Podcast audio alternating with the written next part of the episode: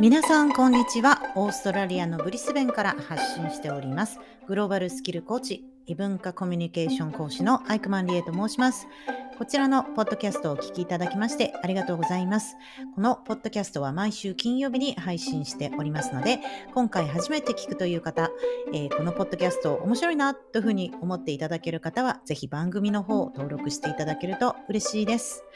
はい、えー、今10月の中旬になりまして前回先週ですねすいませんあの配信本当にちょっとドタバタしていてですね配信を見逃して見逃して？し逃してしまいまして、えー、申し訳ございません。はい。気を取り直してですね今週も金曜日にこちらのポッドキャストを配信していきたいと思います。ブリスベンはですね今ジャカランダという紫色のねお花綺麗なお花なんですけれどもこちらが今、まあ、桜みたいにすごくねいろんなところで咲いていて季節はまあ春真っ只中っていう感じの季節でだんだん過ごしやすくなってきてで、まあ、日中は天気がいいとやっぱり暑くじっとり暑くなってきたという感じのブリスベンからお届けしております。皆さんはいかがお過ごしでしょうか？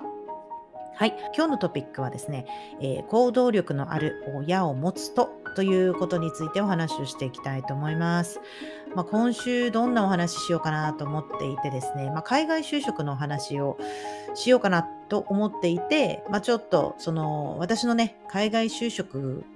えに影響を与えたのはやっぱり自分の親ですね。あのすごく行動力のある親がいるので まあその親を見て育った私にこう与えてくれた影響いろんな意味でねあるのでまあ今日はそのね行動力のある親をあのトピックとしてお話ししたいと思います。はいまあ、今自分もねあの親になって子供は双子の男の子がいて今7歳今今年8歳になるんですけれども、まあ、自分がね親になるとこう今まで親がやっていたことと自分が親としてどういうふうに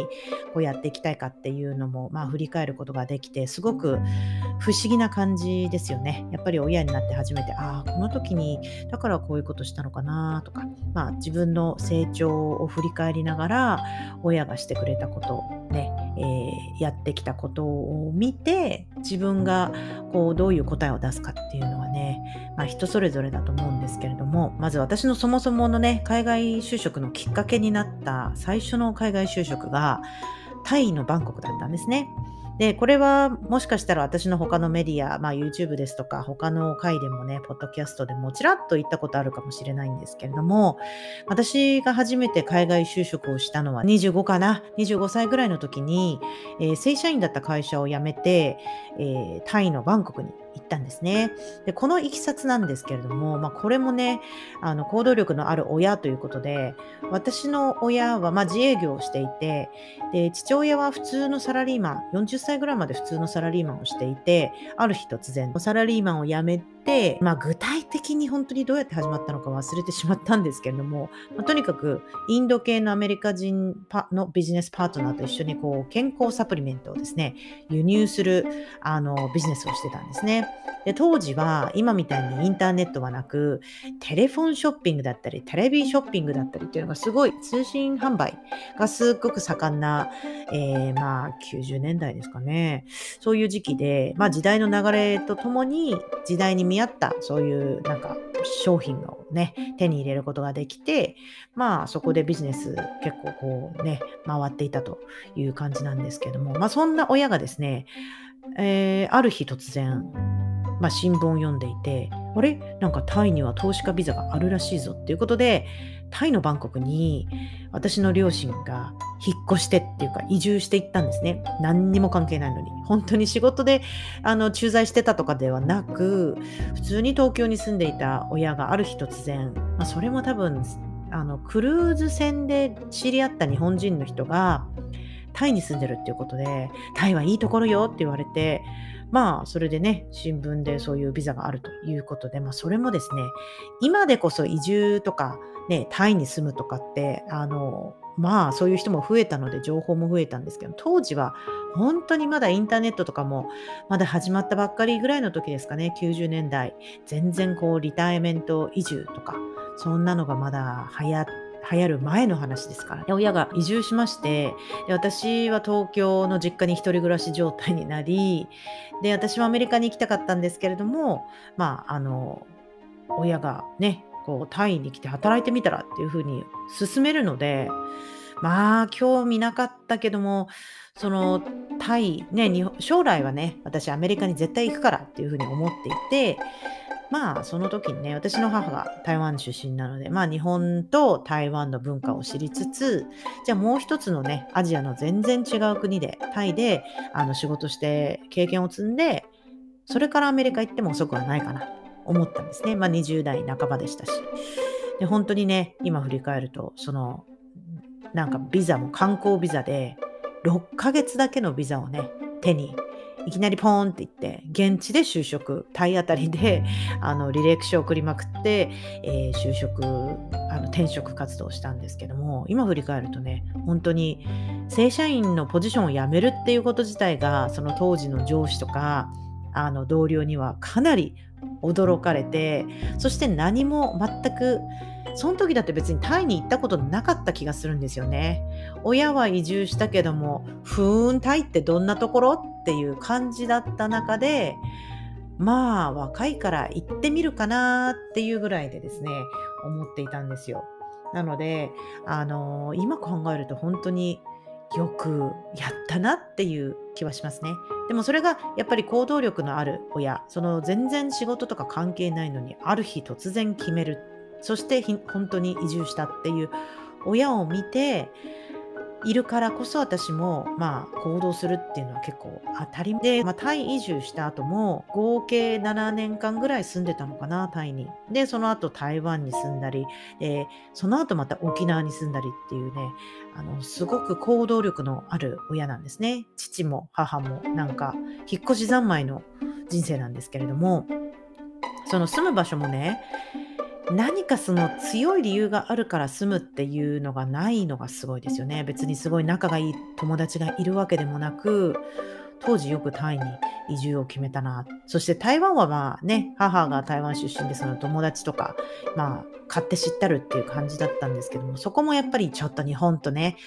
かあの勝手が違うから、また数年して飽きて日本に帰ってきて、で、日本ではやっぱり今度南国父親は暖かいところが好きなので沖縄に住みたいってことになって沖縄にも移住してですね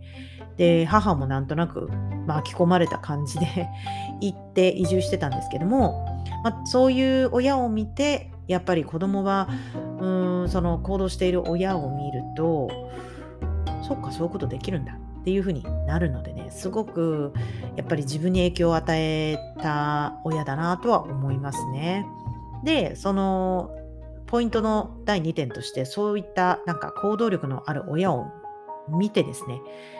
別にその決めたことが全部正しいかっていうと、そうでもなかったんですよね。ああ、これは失敗したなっていう、その、なん、なんて言うんでしょう。選択肢もあっただろうし、ああ、台湾はこうこうこうだったなとか、タイはこうこうこうだったなとか、あの、いろいろやっぱり失敗もあるんですよね。でもやっぱりね、その、やってみて、あ、こうなんだっていうのがやっぱり分かる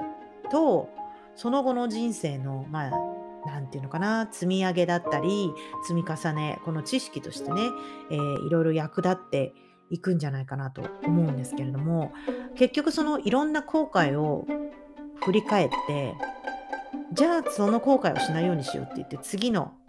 場所がやっぱりベストだと思って引っ越しをしたり、まあ、こう仕事を決めたりとか、うちの親の場合はリタイアメントしたんですけども、そういった親を見ると別に仕事で行ったわけではなく、まあ、ただ住む場所としていろんなところを転々としていたわけなんですけれどもそうするとそのいろんな文化に接することによっていいところと悪いところが、まあ、見えてくるんですよね。あこの国はここがいいなとかね、沖縄も同じ日本ですけれども私本当に沖縄に移住するまで沖縄のその住んでいる人の目線だったり私のすごく仲いい、ね、親友の人は沖縄出身なんですけれども